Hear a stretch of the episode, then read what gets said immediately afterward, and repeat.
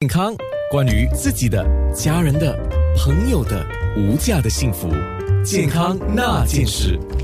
健康那件事，我们说预防胜于治疗。刚才我们先问了一个，什么叫久坐啊？听众在面部直播留言区就说，三十分钟、四十五分钟、一个小时不动就叫久坐吗？那么吴洛佩医生就提醒，久坐是一个概念。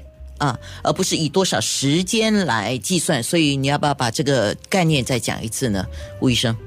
哦，OK，so 我所说的就是说，这个定义呢是相等一点五基础代谢率的，或者更少的，所以呃比较容易了解，就是说给一些例子啦，就是好像说坐着或者是侧躺啊、躺着，这些都是属于进呃那个。久坐，久坐，所以静坐错了，久坐行为的。所以，那久坐的风险，你大概也要提醒一下吧。对啊，对啊，其实久坐的风险呢，就是会产呃增高，可能那个患上刚才我们讲了 BMI 高，就是肥胖的问题。第四高，嗯，对，第四高，还有是说可能会使到呃患患上这个心血管疾病的风险也是相对的增高。嗯，对，因为新加坡的社会我们都知道了，政府也在讲，我们这在广播也讲了很多次啊。其实你自己也可以看得到，老龄化了，而且快速的老龄化啊。那么，二零一八年的卫生部的统计，新加坡人现在的平均预期的寿命又延长八十以上或者八十三嘛，对吗？对对对啊呀，不知道了。我常听到朋友说，我不要活那么长，可以吗？没有选择。没有选择，可是我们能够选择的是说，在活着的当儿，我们怎么去好好的利用我们的时间？加上呢，就是说，如果我们可以保持活跃，保持身体状况好，心理状况好，那无论你活到多长，其实还是很好的吗？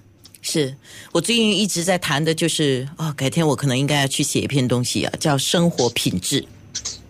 对，不如你几岁。你现在活着，生活品质这四个字很重要。是是是。你问你自己，我我现在在问我自己，我的生活品质高吗？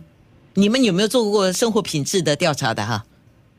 诶，我本身是没有啦，我本人没有。OK，好，可能下一次你有做的话，请跟我分享，我很想知道 每个人对生活品质的要求，生活品质的。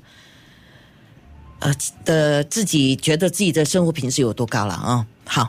呃，不只是年长者吧，我都说像我们这样子啊，像做广播至少三个钟头，虽然我的嘴巴在动啊，脑在动啊，手在动，但也是坐着嘛，对不对？对。凡是做这工作的人都要提醒自己什么呢？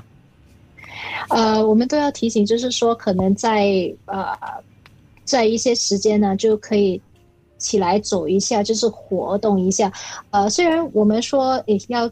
可能可能，Anna，你在那个面部的时候是无法这样子做。可是另外可能就是在呃，就是在那个荧光屏前啊做做事的时候，可以就考虑能不能站着来做呢？或者就是半个小时的时候，就可能出去走走一下，去个厕所再回来，这些都可以加强我们这个活动方面了。对，有我有同事是站着广播的，可是因为以我以我现在的工作条件，我不可能站着了。我前面四台电脑，还有控盘这些，我就 站着的话，我其实提高这个工作的难度，所以我没有办法。但是我自己现在差不多是差不多每天呢，我我的呃运动的强度是有降低了，没有这么强了，到中。中到中低这样的强度，不过我把时间拉长，我大概做五十到一个钟头的运动，每天差不多。很好啊，very good。因为我要我的生活比较有品质，我的体能一定要提高，还有肌肉的建立，就是我们刚才一直在说的，肌肉一旦没有的话，你基本上是没有能力去做各种不同的事情。